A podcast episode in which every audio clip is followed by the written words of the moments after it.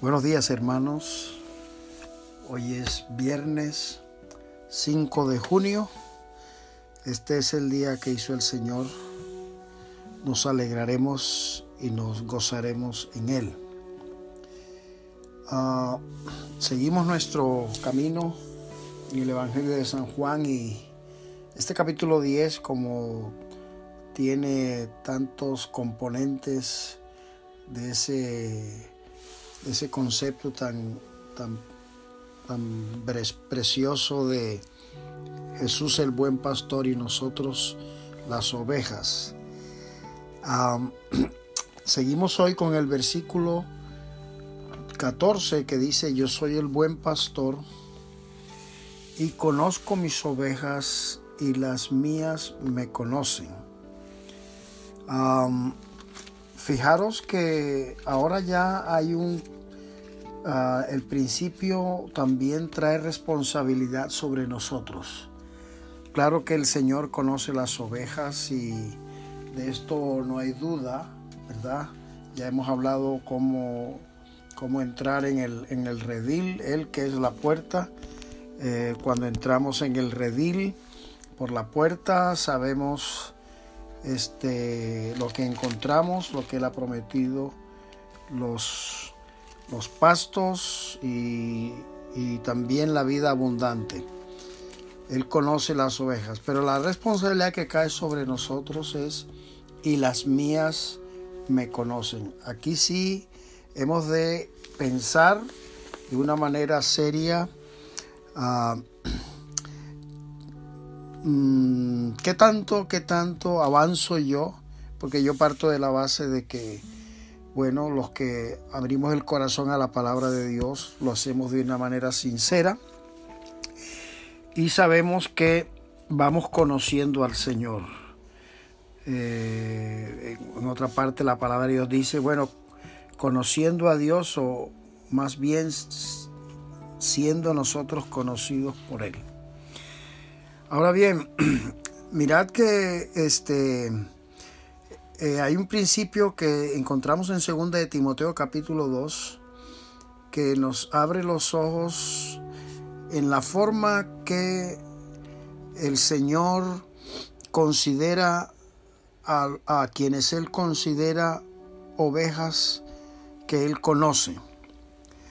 En otras palabras, el, no sé si decir el criterio que el Señor tiene para ah, considerarnos ovejas de su prado y en el conocimiento que Él tiene de nosotros, ¿cómo lo ve?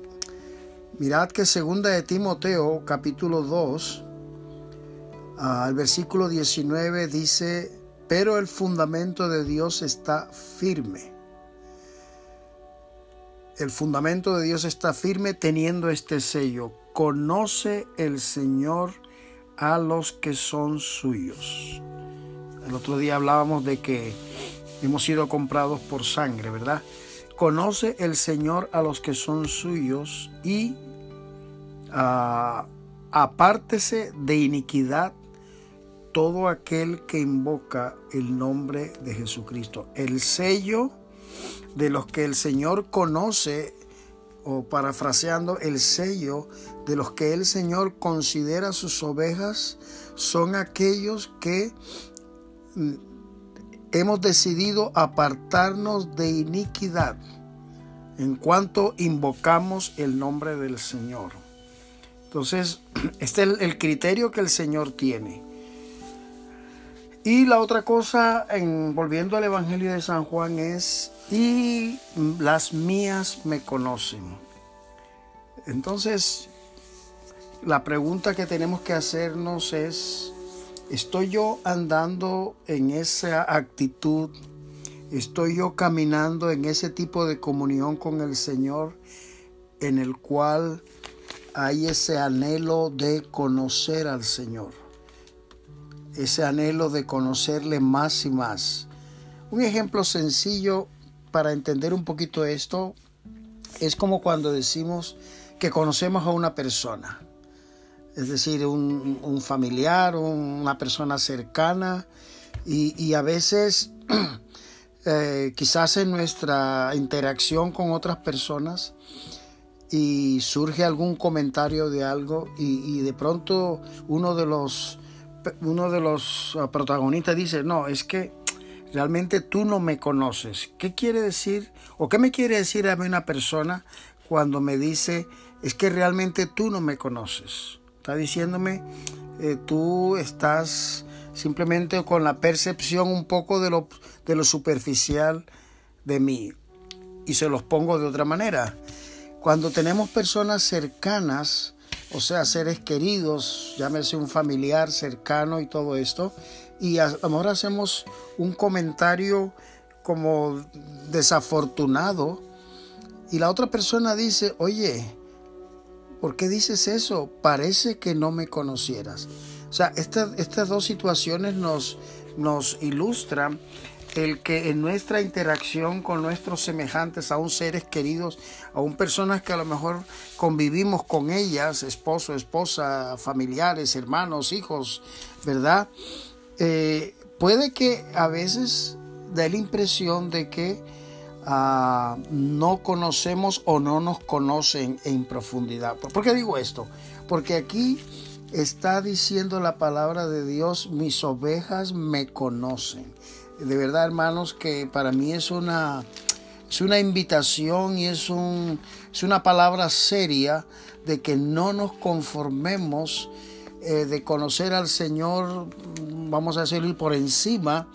Y la otra cosa es que sepamos que en Él o con Él o Él en nosotros siempre hay algo nuevo por conocer. Y esto es lo que el Señor está implicando, este, ¿cómo se llama? En este texto. Yo no sé, yo, ah, si, el, si hiciéramos, si el Señor nos, si, el, si hiciéramos una, ¿cómo se llama?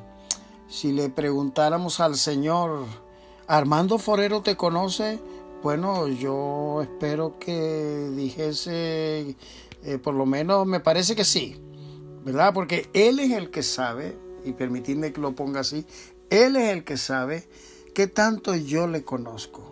Y él es, es decir, yo puedo, yo puedo presumir de que conozco mucho al Señor y tal, pero el Señor me dirá, amigo, tú no me conoces realmente. Yo no quisiera que el Señor tuviera esa opinión de mí. Y, y ahí mismo traslado la pregunta a cada uno de los que me estáis escuchando. ¿Puede decir el Señor de ti? ¿Puede el Señor, el Señor decir de mí? tú me conoces realmente, porque es lo que Él dice en la palabra. Y yo soy el buen pastor, conozco mis ovejas y las mías me conocen. Ah, por último, tengo que volver a repetir el versículo de San Juan capítulo, eh, el, capítulo 17, donde el Señor, bueno, dijo de una manera ah, clara, ¿verdad? Ah, esta es la vida eterna, que te conozcan a ti, el único Dios verdadero, y a Jesucristo a quien has enviado. Eso, es, otro, es, dentro del mismo contexto, pero es el concepto de conocimiento del Señor equivalente a plenitud de vida eterna en experiencia. Qué precioso es esto, hermanos. Estas cosas deben seducirnos y llevarnos a escudriñar la palabra eh, de una manera tranquila, volviendo a lo mismo, ahora que tenemos tiempo, quizás eh, todavía no has vuelto al trabajo o el horario es un poquito más reducido, aprovecha, aprovecha y enciérrate con Dios, lee su palabra, órale y dícele, Señor, yo quiero conocerte, revélate a mi vida, porque esto es lo más precioso que, que, hay y es el equivalente también a la manifestación de la vida eterna en mí, en mis seres. Yo voy a orar. Amado Padre, en esta mañana, de verdad que encontramos cuántos, tantos tesoros preciosos en tu palabra y tú tratas de una manera tan profunda con nosotros que incluso dices cosas en las cuales nos pones eh, nos expones a que demos esos pasos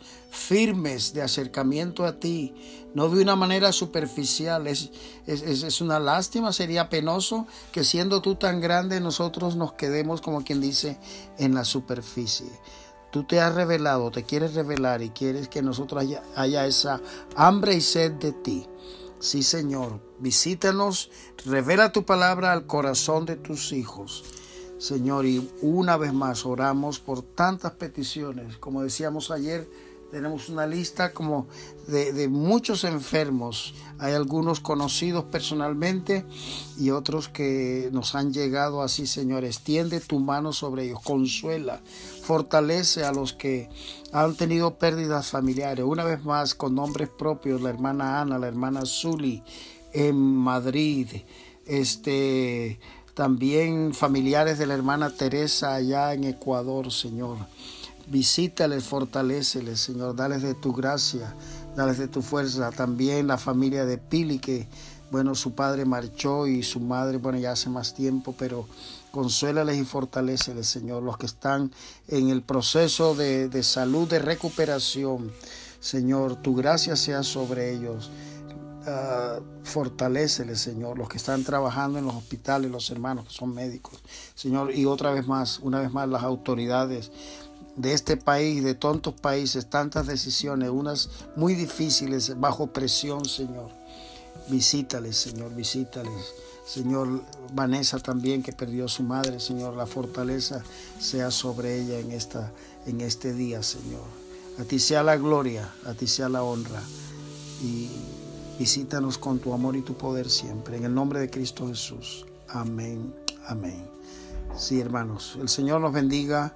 Un abrazo para todos, eh, Pastor Armando.